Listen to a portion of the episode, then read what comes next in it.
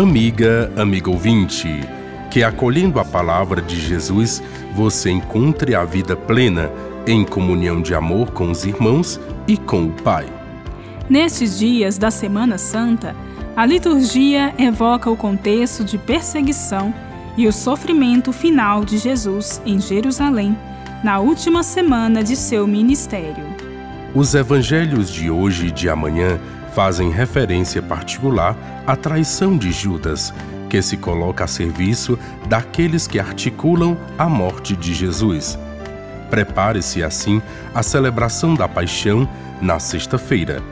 A leitura de hoje é do Evangelho de João, capítulo 13, versículos 21 a 33 e 36 a 38. A cena se passa na última ceia, após Jesus ter lavado os pés dos seus discípulos. A sentença de morte contra Jesus já estava decretada pelos chefes religiosos de Israel, congregados no Sinédrio. Agora é Judas, do círculo íntimo de Jesus, que facilitará a prisão de Jesus.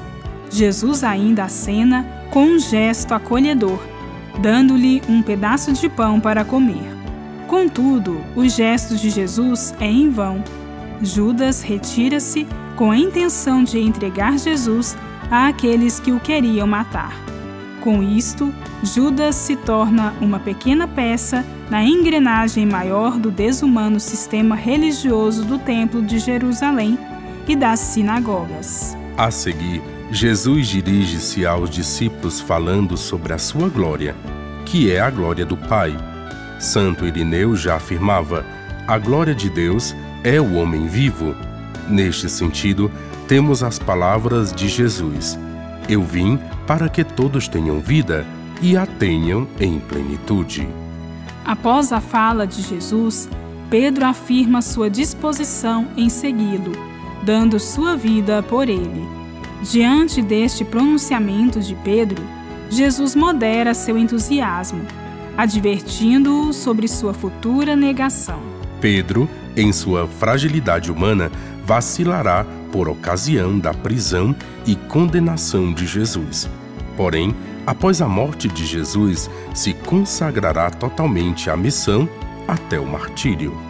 Jesus glorifica o Pai pelo cumprimento de sua missão libertadora e vivificante. Até o fim, sem recuar diante das perseguições e da morte.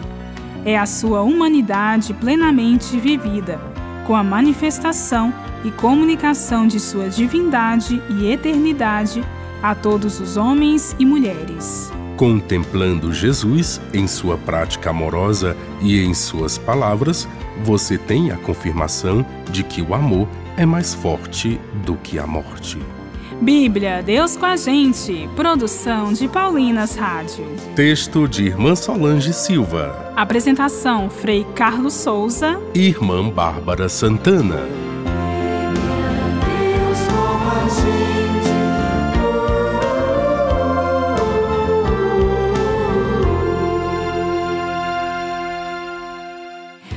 Acabou de ouvir o programa Bíblia Deus com a Gente, um oferecimento de Paulinas, a comunicação a serviço da vida.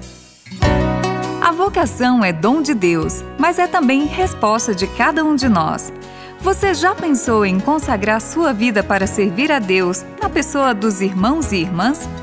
Nós, irmãs Paulinas, seguimos os passos de Jesus Mestre, assim como fez e nos ensinou São Paulo comunicamos o Evangelho na cultura da comunicação. Venha você também fazer parte desta missão.